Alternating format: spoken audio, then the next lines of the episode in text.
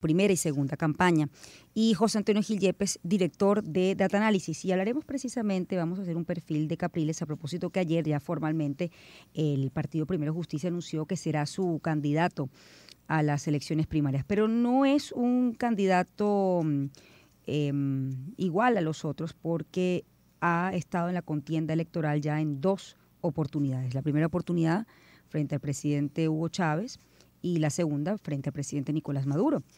Buenos días y bienvenidos. ¿Cómo están Michael, Héctor y José Antonio? ¿Cómo están? ¿Cómo les va? Bueno, vamos a comenzar con ah, em, José Antonio Gil Yepes, eh, que lo tengo en, en vía Zoom. José Antonio, en este momento, si tuviésemos que ubicar a Capriles en la intención de voto y la aceptación como líder y su liderazgo político, ¿en dónde se encuentra en este momento? ¿Desde dónde parte esta postulación que hace Primero Justicia a las elecciones primarias? Bueno, tú sabes que con la evolución de la economía reciente, en donde la cantidad de personas o proporción de personas que se siente que su situación eh, personal no es buena, eh, eh, subió significativamente. Eso provocó un vuelco en, en el orden de los candidatos. anteriormente estaban La Cava, Maduro, María Corina, el Conde del Guácharo, Manuel Rosales, Enrique Capriles, pero con ese vuelco en esa percepción negativa, pues eh, el público se orientó hacia los outsiders. Entonces están María Corina y el Conde del Guácharo empatados en primer lugar y seguidos por La Cava y Maduro. Y todos esos puntajes están empatados dentro del concepto estadístico porque no hay diferencia significativa entre ellos. Prácticamente están entre 14 y 12 puntos y eso es dentro del error muestral. O sea que esos señores, esos cuatro están empatados. Después viene Manuel Rosales y después viene Enrique Capriles. Ahora, Enrique Capriles, en esa posición eh, que está, pudiese, después de haber participado en dos campañas, eh, y, respecto a analizando, digamos, también la relación del electorado con el voto, pudiese recibir mayor apoyo o es un candidato que le costará mucho recuperar eh, la intención de voto hacia su favor o a su favor? Bueno, mire, Enrique Capriles tiene, tiene experiencia y, ha sido un buen papel y ha tenido unos contendores y bajo unas circunstancias muy adversas y, ha, hecho, ha producido muy buenos resultados. Mm.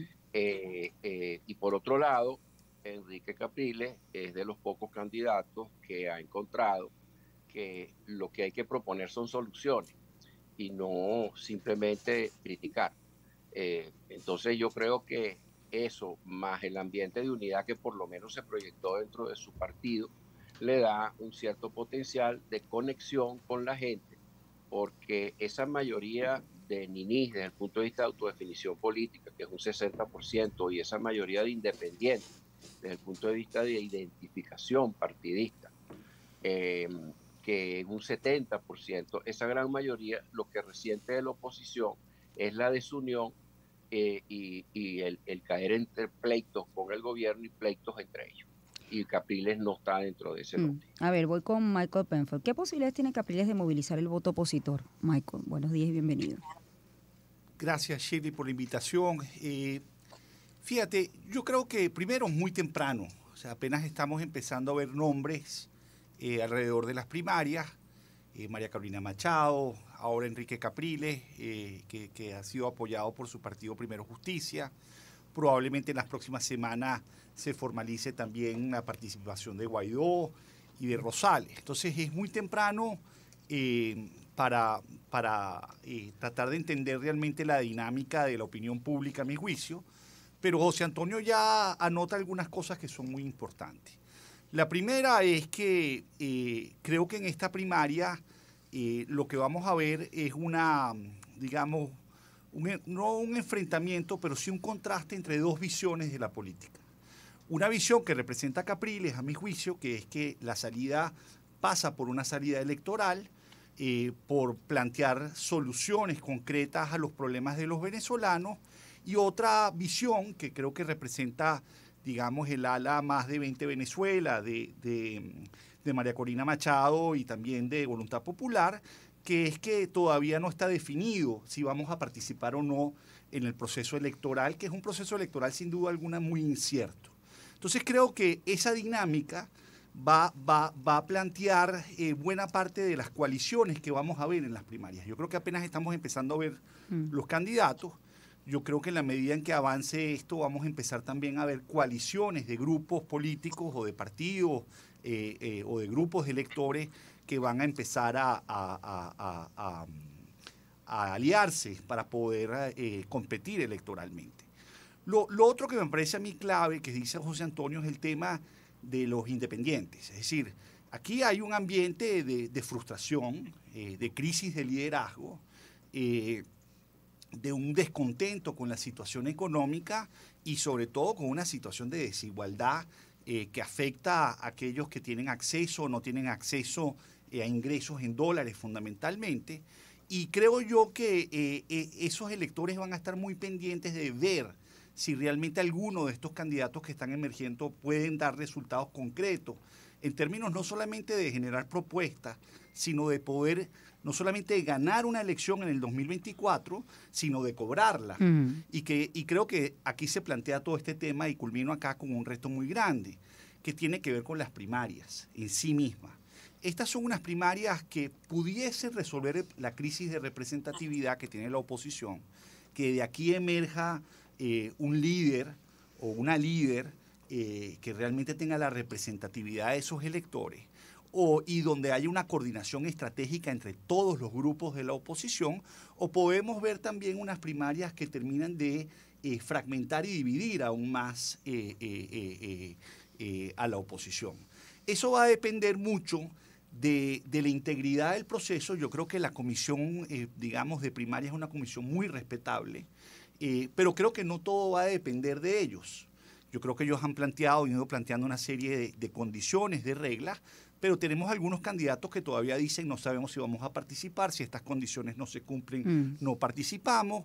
Eh, incluso si van a las primarias y ganan las primarias, tampoco sabemos si van a participar o no en el 2024 y después tienes otra serie de candidatos que están diciendo que la vía es participar en un ambiente donde hay muchísima desigualdad este, entre, entre, los, entre los partidos y sobre todo confrontando eh, al chavismo que tiene un control hegemónico del poder. Entonces, eh, es unas primarias que se plantea un ambiente sumamente complejo, estamos muy temprano, es un proceso que va a ser muy frágil, porque no todo depende de los candidatos opositores, si se habilitan, no se habilitan, eso a su vez va a depender de la negociación política que ahorita está en este momento, pareciera eh, bastante estancada. De eso vamos a hablar, de la, inhabilitación. Eh, voy con Héctor Manrique. Héctor, tú hiciste un trabajo junto a Capriles, estuviste con él muy de cerca en la primera y, la segunda campaña. ¿Cómo comenzó y cómo percibes hoy al Capriles de hoy?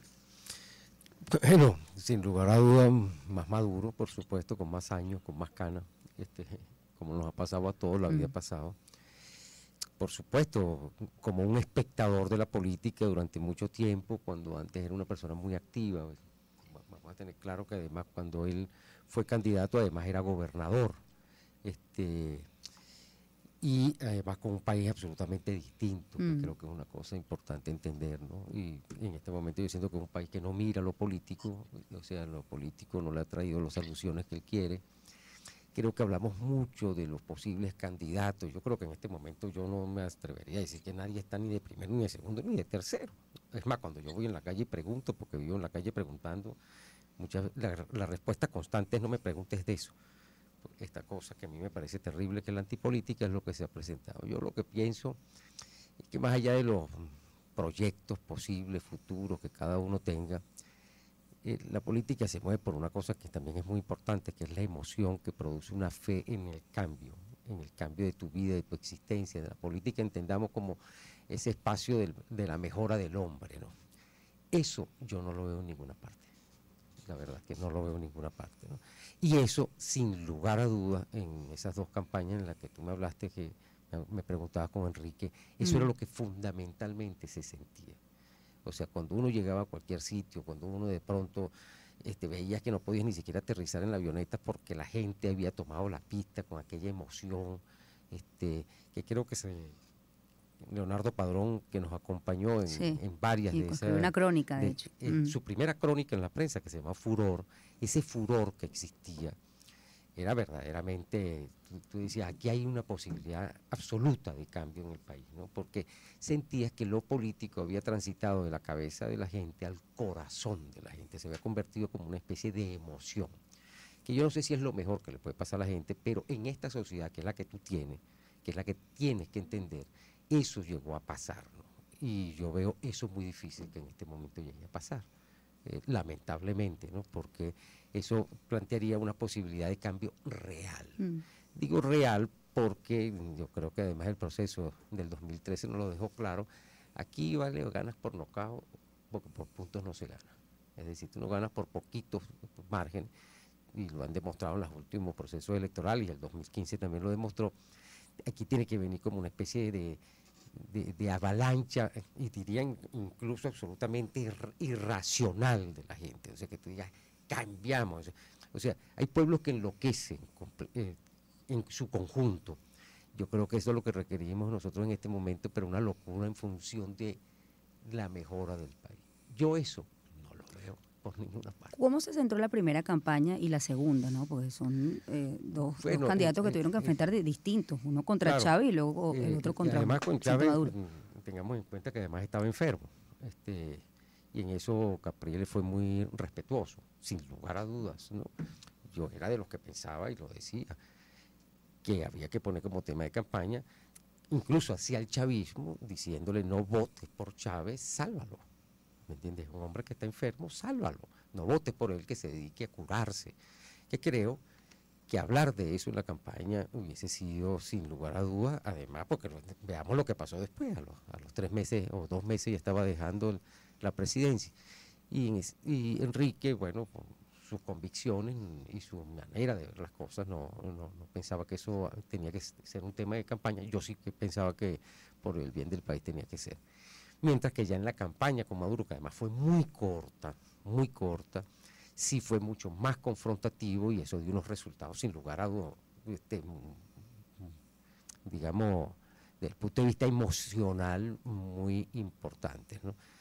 Ojo, una de las campañas fue larga, pudimos recorrer el- Mm. varias veces el país y la otra fue una cosa absolutamente, un soplido, ¿me entiendes?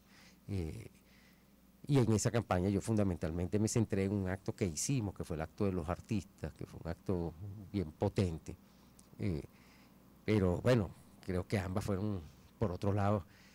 Mira, yo, yo siempre lo, lo- lo- Hubo un momento que nosotros íbamos saliendo en una avioneta y en esa avioneta íbamos cuatro personas, porque nada más cabíamos cuatro personas. Que era Enrique, creo que estaba Carlos Altimari, Alejandro Silva y yo y nos mandan a detener la bayoneta y nos dicen que, este, que iba saliendo el presidente Chávez. Y salieron tres avionzotes. En el primero iba él, en el segundo iban la prensa y, eh, y en el tercero iban los aduladores de siempre. Y yo decía, este- e- esta, digamos, esta imagen es como muy clara, ¿no? O sea, un mosquito donde iban cuatro personas contra aquel aparataje, digamos, era una campaña sumamente eh, desigual en Mm. todos los sentidos.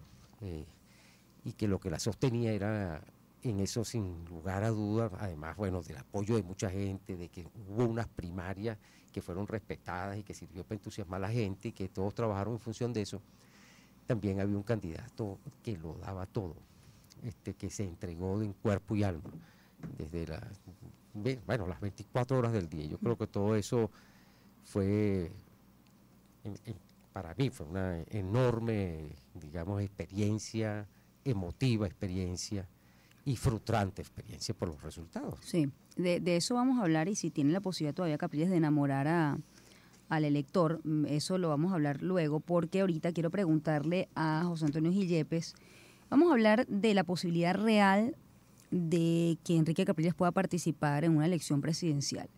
Primero Justicia elige a Capriles como, como su candidato par- para participar en las primarias. ¿No es un riesgo demasiado alto para la oposición postular un candidato sobre el que pesa una inhabilitación?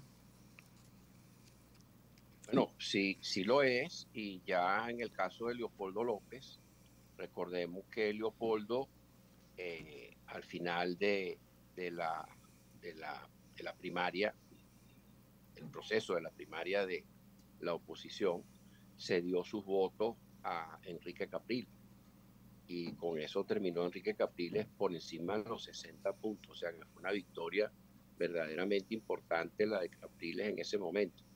Como decía Héctor Manrique, este, esa, esa primaria también hay que ganarla eh, eh, por una gran mayoría. Em, entonces, eh, bueno, si es un problema, Leopoldo se veía que iba a tener problemas con la intención de voto ya presidencial y, decidió pues endosar a Capriles. Eh, yo creo, sin embargo, que el tema de las negociaciones gobierno-oposición, que si son positivas, eh, flexibilizarían las sanciones, creo que ese es el criterio, uno de los criterios más importantes del gobierno de los Estados Unidos para flexibilizar sanciones, el que se den condiciones electorales adecuadas.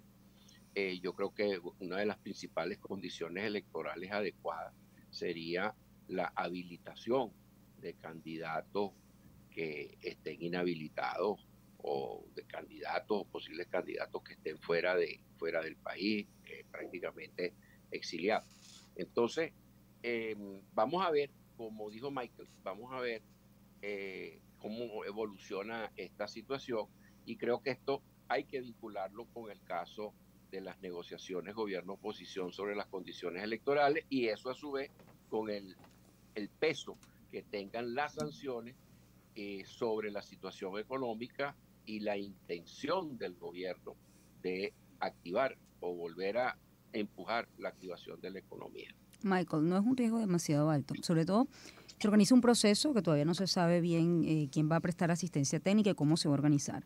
Una vez que se moviliza el esfuerzo en un entorno donde realmente la gente está desconectada de la política o al menos siente algún tipo de distancia de la política y los políticos, se hace una, una primaria. Supongamos que queda electo eh, Enrique. Em, una vez eh, pesa una, una inhabilitación, quizás pues no se logre quitar esa inhabilitación y él definitivamente no puede aspirar a la presidencia. Entonces, bueno, ¿cómo le explicas y cómo organizas de nuevo un proceso, también cómo eliges a un candidato que quedó de repente segundo por el que no votó la gente. ¿No es un riesgo demasiado alto? Mira, al final las primarias a mí me parece que es un proceso importante, que tiene un potencial, mm. Que estamos por ver si, si se va a agarrar la atracción que requiere. No solamente en términos de los actores, sino como dijo Héctor, en términos de la gente, ¿no? Se arrastra. Eh, y lo digo porque eh, estas primarias es un solo pilar. O sea, las primarias por sí solas no, no va a resolver todo porque eh, estamos en un ambiente político, así como estamos en un ambiente económico, sumamente frágil. Entonces, el tema de las inhabilitaciones depende mucho de la negociación en Ciudad de México. Mm. Y a su vez la negociación en Ciudad de México depende mucho de la relación entre Estados Unidos, entre, entre la administración de Biden y Maduro. Entonces, estos tres factores se combinan. Ahora, el tema de la inhabilitación no es solamente Capriles. En la práctica hay muchos que están inhabilitados mm. y hay distintos tipos de inhabilitaciones. En el caso de Capriles, una inhabilitación formal que todavía está en curso. En el caso, por ejemplo, de Richard Mardo, para las elecciones de la gobernación de Aragua en el 2021, a él se le había vencido ya su, inhabilitación. En teoría podía correr. Y sin embargo fue inhabilitado eh, eh, porque la Contraloría no dio el visto bueno para que se inscribiera. Eh, en tercer lugar, tienes las inhabilitaciones como la que le ocurrió a Sergio Garrido en Barinas, que gana una elección y que es inhabilitado ex post, después de la elección, que fue lo que llevó a la repetición de la, de la elección de Barinas. Y después tienes, por ejemplo, eh, inhabilitados, eh, Guaidó está, está, siendo investigado, probablemente inhabilitado. En el caso de María Corina se le venció su inhabilitación, pero en el momento de registrarse puede que no se pueda registrar. Entonces, esto afecta a todos los políticos. Yo creo que, que tener un debate sobre si, si hay uno en particular que está inhabilitado o no, me parece un error. Es decir, es un ambiente en el cual la inhabilitación está, es un instrumento. Entonces, aquí para poder eh, de alguna manera mitigar ese riesgo, eh, el tema de México y de las negociaciones es fundamental y, como dije, también el tema eh, de los Estados Unidos. Mm. Aquí la pregunta, en el fondo, más allá de las inhabilitaciones, es si las primarias van a obtener la atracción para resolver dos problemas en la oposición, dos problemas básicos. El primero es una crisis de representación. ¿Cuál es el gran desencanto de la gente? El gran desencanto de la gente es que tiene una ambición de cambio, que quiere cambiar y que no encuentra una fuerza política, una voz que canalice esa energía eh, eh, eh, en una dirección que por lo menos ilusione la posibilidad de que eso se vaya a materializar, no mañana, en el futuro. Lo segundo, la gente quiere votar. O sea, aquí la gente cuando tú lees las encuestas, la gente dice, yo quiero un proceso de cambio a través del voto, pero quiere estar seguro que si se va a movilizar para votar, tiene un liderazgo que es capaz de de arrastrar al país, como dijo Héctor, en un, en un momento que básicamente se convierte en una especie de tsunami que, que, permita llevar esa ambición de cambio. Y eso me lleva al segundo punto, y, ese tema a mi juicio todavía no está resuelto en las primarias. Mm. Tenemos que ver todavía la campaña interna de las primarias, el ambiente interno de las primarias. Y si además participan todos los que dicen que van a participar, porque todavía hay algunos que piensan que no están seguros si van a participar, sobre todo si el CNE se involucra en el proceso. Entonces, el segundo tema que tiene que resolver la oposición, que no estoy seguro que las primarias per se la van a resolver, es su problema de coordinación estratégico. Esa crisis de representatividad ha generado un problema de coordinación entre ellos, básicamente sobre su visión del cambio político porque hay unos que todavía creen que el cambio político en Venezuela va a ser un proceso rápido de ruptura y hay otro que piensa que es un proceso gradual que va a requerir de una participación electoral y de una negociación. Entonces todavía aquí hay que confluir mucho y socializar mucho a nivel del liderazgo político realmente cuál es esa visión del cambio, porque puedes terminar con unas primarias donde ambos problemas se exacerben más, se exacerbe el problema de la falta de liderazgo y, de representatividad y el problema de coordinación estratégico. ¿Qué tiene que garantizar, a mi juicio, eh, este proceso de las primarias? Las dos cosas. Es decir, tiene que garantizar un ambiente que permita que los políticos que van a participar en ese proceso se pongan de acuerdo alrededor de las reglas que acepten las reglas, que además está eh, promoviendo un grupo de venezolanos que a mi juicio eh, tienen toda la respetabilidad del mundo y que entrar en un proceso donde uno está cuestionando permanentemente las reglas lo que hace es generar aún más confusión. Y lo segundo, generar un ambiente que permita debatir ideas, visiones y que la gente se pueda conectar con el futuro, que en este momento es, la gran ausencia y la gran recriminación. Es decir, es un país que no solamente está sumido en su peor eh, crisis económica histórica, en una gran desigualdad, en una crisis social muy profunda, sino que no visualiza, no tiene eh, una representación, una voz que les permita ver hacia adelante. Eso es lo que estas primarias, a mi juicio, tienen que poder promover. Es muy temprano todavía no solamente para medir la opinión pública, es muy temprano para ver si efectivamente ese proceso va a lograr esos dos objetivos. Mm. Héctor, te voy a dejar esta pregunta, vamos a hacer una pausa. ¿Capriles puede enamorar en, estas circunstancias de nuevo al, al elector, al voto? Más que el voto opositor, porque estamos hablando de las primarias. Fíjate algo que preocupa. Supongamos que se elige a otro de los candidatos con una visión diferente a la que ha tenido Capriles, por no decir moderada o extrema probablemente tenga em, peso en la oposición o aceptación. Pero ¿qué pasa con eh, el otro país que cree que sí quiere un cambio, que quizás no apoya al gobierno actual, eh, pero que definitivamente no se identifica con ideas extremas que puedan venir de la oposición? Entonces, la pregunta es cómo, cómo enamorar de nuevo al país. Me lo vas a responder al regreso. Hacemos una pausa, ya volvemos. Sonidos que te llenan de alegría en todo el país. Onda 7.9 en Caracas. Onda 104.5 en Baeto. Onda 91.5 en Puerto La Cruz. Onda 107.3 en Maracaibo. Onda 103.5 en Bolívar. Son las voces que mañana en tu día a día a día. Es la música que te emociona. Onda 90. Caribe. Onda 105. Turismo 5.5 en La Guaira. Onda 96.3 en Turín. Supernova 103 Guarenas. Onda 100.9 en Cia. Onda 5.1 en Margarita.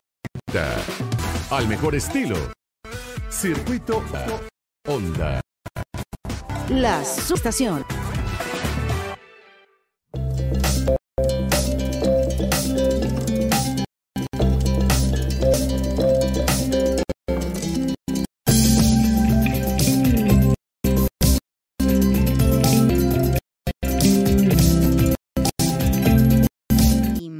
Le dejé esta pregunta al aire a Héctor Manrique, ¿no? Eh, ¿Puede Capriles volver a enamorar no solamente el voto opositor, ¿no? El voto de quienes, bueno, quizás quieren un cambio, pero que no apoyan al gobierno y que definitivamente, bueno, quieren otra figura, ¿no? Para que conduzca al país.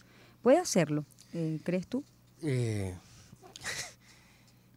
como en el amor, eh, todo es posible, Mm. ciertamente, eh, pero nada está garantizado también. Eso es mm, claro, ¿no? Eh, porque además, en el caso de Enrique, como en el caso de todas las personas, el, el amor empieza siempre con una sorpresa, con algo que es absolutamente irracional. Este, ¿Por qué te gusta a ti alguien?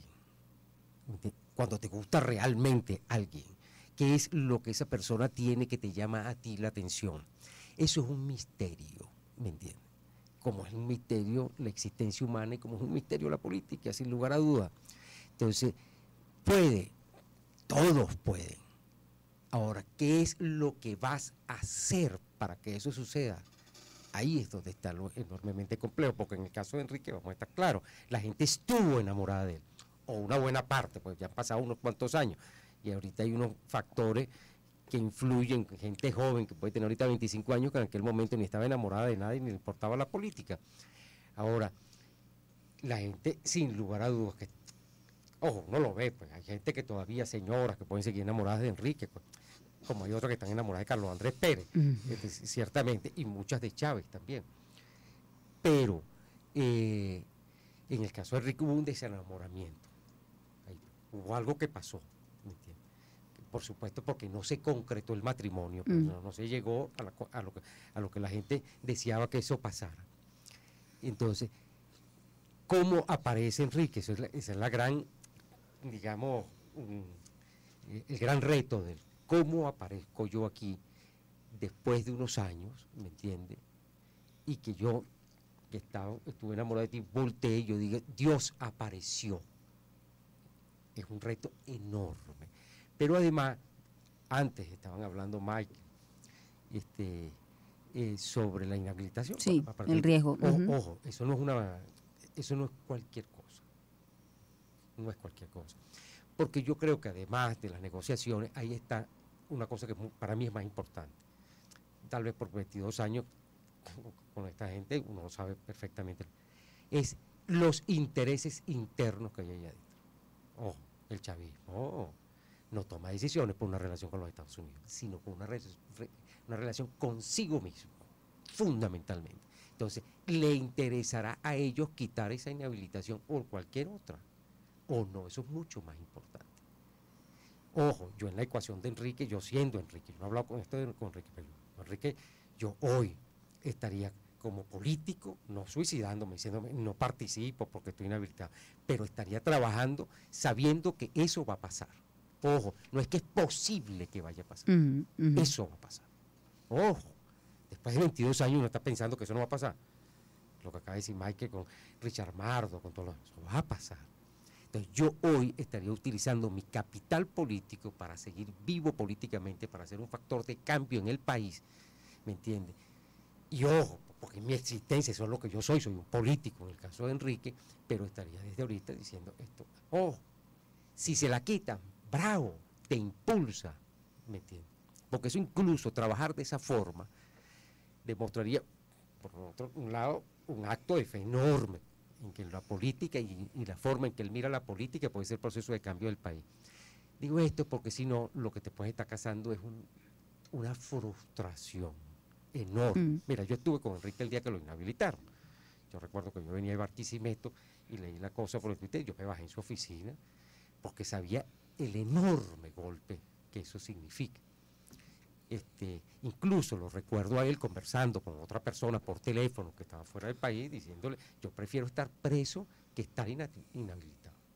Que fue una frase que a mí me, me, sorprendió mucho, ¿me entiendes? Pero, porque yo no lo veía así, pero bueno, cuando te pones en, el, en, la sangre del otro, este, lo puedes entender. Entonces, creo que, que, lo que ha pasado este fin de semana dentro de PJ, que lo hayan nombrado a él, además con esa enorme mayoría, o sea, Enrique es un animal político, ¿me entiendes?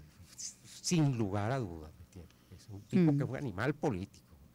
Entonces, que eso esté en función del posible cambio me parece extraordinario. Ahora, no tener en cuenta eso como una realidad me parecería una sí, Sí, A ver, eh, José Antonio, hablemos de la, votación, ¿no? Em, porque aquí estamos hablando de la oposición. La pregunta es qué candidato es más potable para tanto para aquellos que, eh, bueno, siguen el chavismo, pero no, que quieren un cambio quizás, y, eh, no apoyan al gobierno, pero no, pero, pero no ven otra alternativa, ¿cuál de los candidatos pudiese realmente representar una, alternativa para un voto?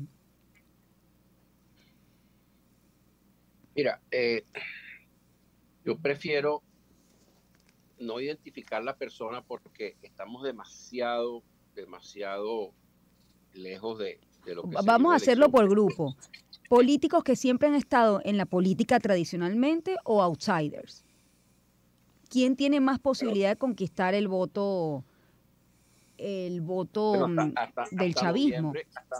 hasta, noviembre estaban los insiders y ahora con el revolcón económico se produjo un revolcón de intención de voto eh, en, presidenciales este, a favor de los outsiders, como dije anteriormente. Eso lo que generalmente muestra en cualquier país, cuando la gente se inclina por el outsider, cuando la gente dice se necesita un líder, eh, que es una frase muy peligrosa, este, es porque las instituciones no están dando la talla. Y por otro lado, eliges un outsider, eliges un desconocido, eh, eh, lo primero que uno se imagina es que le puede ser difícil gobernar y lo segundo es que eh, eh, esa persona puede salir con un remedio que sea peor que la enfermedad. Entonces, eh, yo creo que estamos en esa circunstancia y, vamos a ver cómo evoluciona esta intención de voto entre insiders y outsiders. Pero para responder tu pregunta, quiero hacer un perfil más que citar nombres.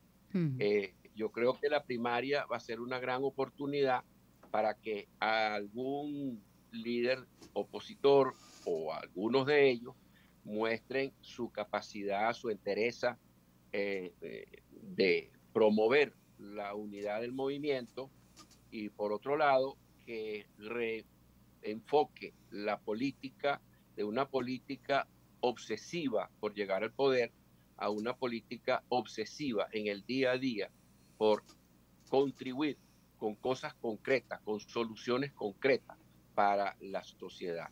Y pongo un ejemplo, así como los empresarios se han empeñado en, en seguir adelante, a pesar de que las circunstancias no son todas favorables, eh, eh, y llenar espacios vacíos, yo creo que los políticos tienen que empezar a, dar una muestra de que su principal tema de agenda es cuáles son los problemas de la sociedad y de los sectores organizados y qué podemos hacer hoy ya para eh, contribuir con la solución de esos problemas, esté yo o no esté en la presidencia de la República. Yo creo que esos son los dos ejes fundamentales.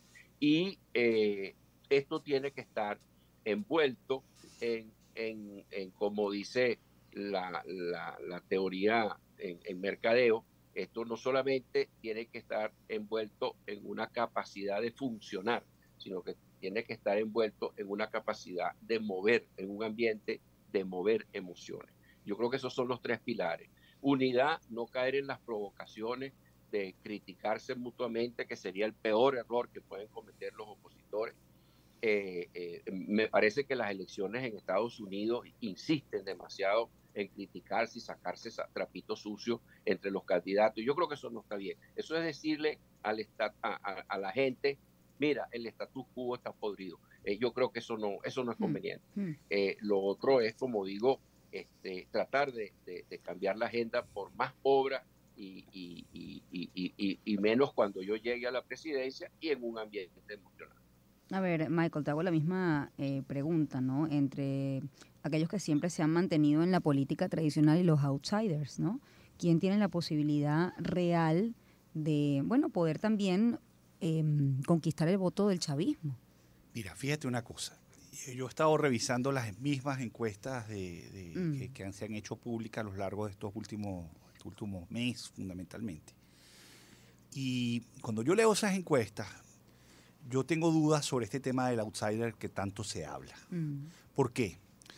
En el año eh, 98, cuando ganó Hugo Chávez Frías la elección, que era un outsider, era un verdadero outsider, eh, los partidos tradicionales, entre ellos Acción Democrática, en ese momento, no alcanzaban al 8% de aceptación. O sea, una verdadera crisis de representación muy profunda de los partidos tradicionales.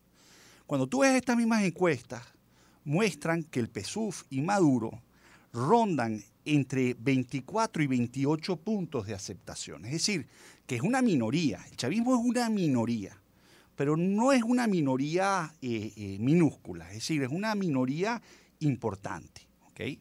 Entonces, hablar de outsider cuando tú tienes quien controla el poder, quien ejerce el poder, sigue teniendo unos números que no son despreciables, creo que es un tema que hay que por lo menos ver con cierto cuidado. Mm. ¿Qué es lo que yo veo en esas encuestas del lado de la oposición? Una gran fragmentación del liderazgo. O sea, es una oposición que está muy fragmentada porque tiene distintas visiones de cómo resolver una crisis económica, política, institucional, social, internacional muy grande. Entonces eso me lleva a, al chavismo que yo creo que es importante entender, lo que era lo que estaba tratando de apuntar Héctor, porque es un jugador. No es que el chavismo aquí no pueda decidir si hay primarias o no hay primarias, si hay inhabilitados o no hay inhabilitados. Ese es un actor, es fundamental en ese proceso. Para mí el chavismo quiere una elección parecida a la que ganó Caldera en el año 93. ¿Okay? Esto es un país donde no hay dos vueltas para una elección presidencial, es un país de una sola vuelta. Y Caldera en esa elección ganó con ese famoso chiripero, ¿verdad? Con menos del 30% de la votación. Es decir, con una minoría, una verdadera minoría. Entonces, eh, ¿por qué ocurrió eso? Eso ocurrió básicamente porque se fragmentó el espacio de todas las candidaturas y entonces en una sola vuelta con unos candidatos todos que tenían entre 20 y 30 puntos, Caldera se coló y ganó con, con esa votación que fue bajísima. Entonces, eso es exactamente lo que el chavismo quiere. El chavismo sabe que no tiene una mayoría, sabe que tiene que ganar con una minoría y eso implica fragmentar el espacio opositor no en uno, sino en varios candidatos. O sea, no, ni siquiera en dos, hasta tres candidatos. Y está trabajando en esa dirección. ¿Cómo? No lo sé, pero lo ves ya en ese espacio. Y lo segundo que necesitas es inhibir la votación, es decir, inhibir la voluntad de la gente de salir a votar. Entonces, vuelvo a mi punto inicial. Aquí el tema eh, del de, el reto, a mi juicio, que tiene Capriles es básicamente enamorar, como decía Héctor, eh, enamorar en torno a la posibilidad de reunificar ese espacio opositor, que es un reto, porque está profundamente dividido, porque tiene visiones muy contrarias mm. entre sí. Y el mismo reto lo tiene María Corina. Es decir, no es que María Corina no tenga ese reto, porque María Corina puede crecer y seguir creciendo. No, la, la pregunta es si conquista el voto chavista. Tiene, tiene- no solamente si conquista el voto chavista, si logra motivar a un voto opositor que no cree ya que hay una salida rápida y de fuerza e inmediata en Venezuela, que es un proceso que va a requerir una negociación que en este momento es una negociación fundamentalmente electoral en Ciudad de México. Pero date cuenta que si la oposición llega a ganar en, las elecciones del 24, va a enfrentar una asamblea que no controla, una mayoría de gobernaciones que siguen en manos del chavismo, una mayoría de, eh, de alcaldías que están en manos del chavismo, un sistema judicial que tampoco influye mucho, que lo puede inhabilitar. Entonces, en ese momento, el presidente de la oposición, si es que logra ganar y después logra cobrar, tiene el gran reto de poder gobernar en, un, proceso de cambio político que es sumamente complejo. Entonces, aquí en estas primarias no, es, un tema de candidatura, perdónenme. O sea, es un tema de una visión sobre qué es lo que, es, lo que es posible, dado una realidad que es muy cruda, que es muy, muy compleja, que, que, que tiene que enfrentar. Ahora, habiendo dicho eso, ¿Capriles puede resolver eso? Es cierto que Capriles logró una negociación eh, en la cual estuvo involucrado en el 2021, muy importante para nombrar un nuevo CNE, que es un CNE incluso que empieza a incomodar a una parte del chavismo, pero que fue una negociación exitosa y que además arrojó la salida de muchos, muchos presos políticos también que lograron salir producto de esa negociación. Él tiene esa experiencia, no solamente tiene la experiencia previa de las dos candidaturas presidenciales, tiene esa experiencia. Ahora, la pregunta con Capriles en el fondo es, ¿puede reunificar toda la oposición? Y sobre todo, así como María Corina tiene que poder hablarle a los más moderados, Enrique tiene que también poder hablarle a una gente que está escéptica. Y termino con este punto que a mi juicio es muy importante. ¿Quiénes son los grandes críticos de Capriles cuando yo veo en el Twitter? ¿Quiénes son? Son muchachos que están hoy entre básicamente 28 y 33, 35 años, que votaron por primera vez en el 2013, en el 2012 y 2013, y que les ha tocado después de su primer acto electoral, que fue un acto frustrante para ellos, les ha tocado un periodo económico que ha sido el peor de la historia de Venezuela y muchos de ellos se han tenido que ir.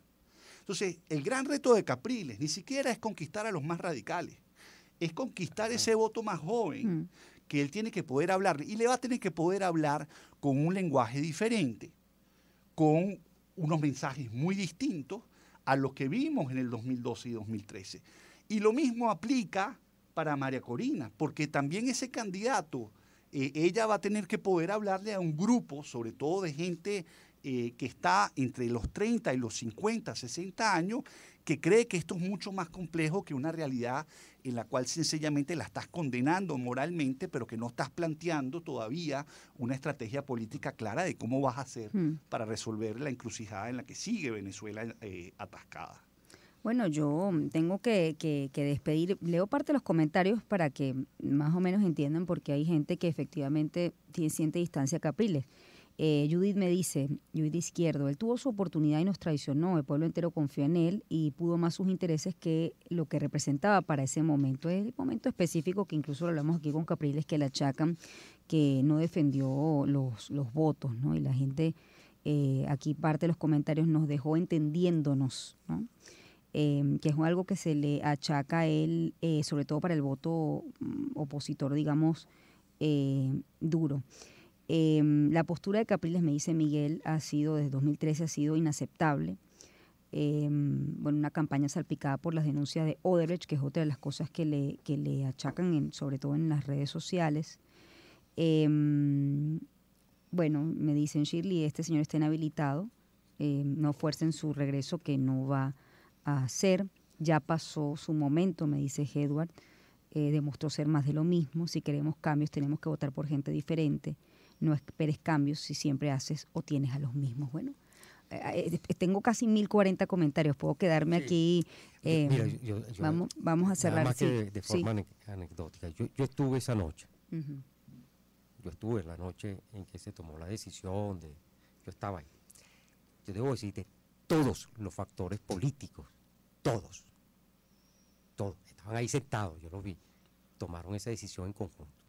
Yo entiendo que se la achaquen a Enrique porque era la cabeza, por supuesto, era el candidato, el que hablaba, pero a mí si hay una cosa que en ese sentido, bueno, en la política la palabra honestidad muchas veces es una víctima, y a veces es la primera víctima, pero todos, cuando yo digo, yo vi a Leopoldo ahí, yo vi a Henry, a todos, y todos tomaron, dijeron, esta es la mejor decisión que debemos tomar, esto hay que imputarlo, hay que irse por aquí. A mí lo que me parece curioso es que después ninguno diga, yo estuve de acuerdo con esa, eh, eh, más allá de que la decisión haya sido mala, porque también las decisiones, cuando tú la ves en el tiempo, tú las tienes que ver por los resultados. O sea, la decisión, la decisión fue la, correcta, bueno, pues, el país mira cómo está. bueno, este, eh, una, una decisión es correcta cuando es beneficiosa. Vamos a estar claros en ese sentido. Pero que hayan unas razones por las que, bueno, se temía por la vida de la gente. Eso se discutió ahí y yo lo vi. Yo lo vi. ¿Me entiendes? Eso es una razón de peso. Y es una razón de peso, pero mm. uno dice, bueno, ¿por, qué no se asume en colectivo como una razón, una equivocación o lo que fuera? O se explica perfectamente por qué fue. Yo creo que en eso, digo, porque mucha gente lo achaca que se sintió sola, que se sintió tal, que se sintió abandonada, que tal. Eh, y bueno, ojo, no entra en esa otra política. Bueno, vamos a dejarlo, vamos a dejarlo así. Eh, les agradezco mucho por haberme acompañado en esta mesa tan interesante. Michael Penfold, investigador eh, global del Wilson Center, profesor del IES, analista, José mm, Antonio Gil Yepes, director de Data Análisis, y Héctor Manrique, quien también me acompañó esta mañana. Gracias a los tres por mm, haberme acompañado. Vamos a hacer una pausa, ya volvemos.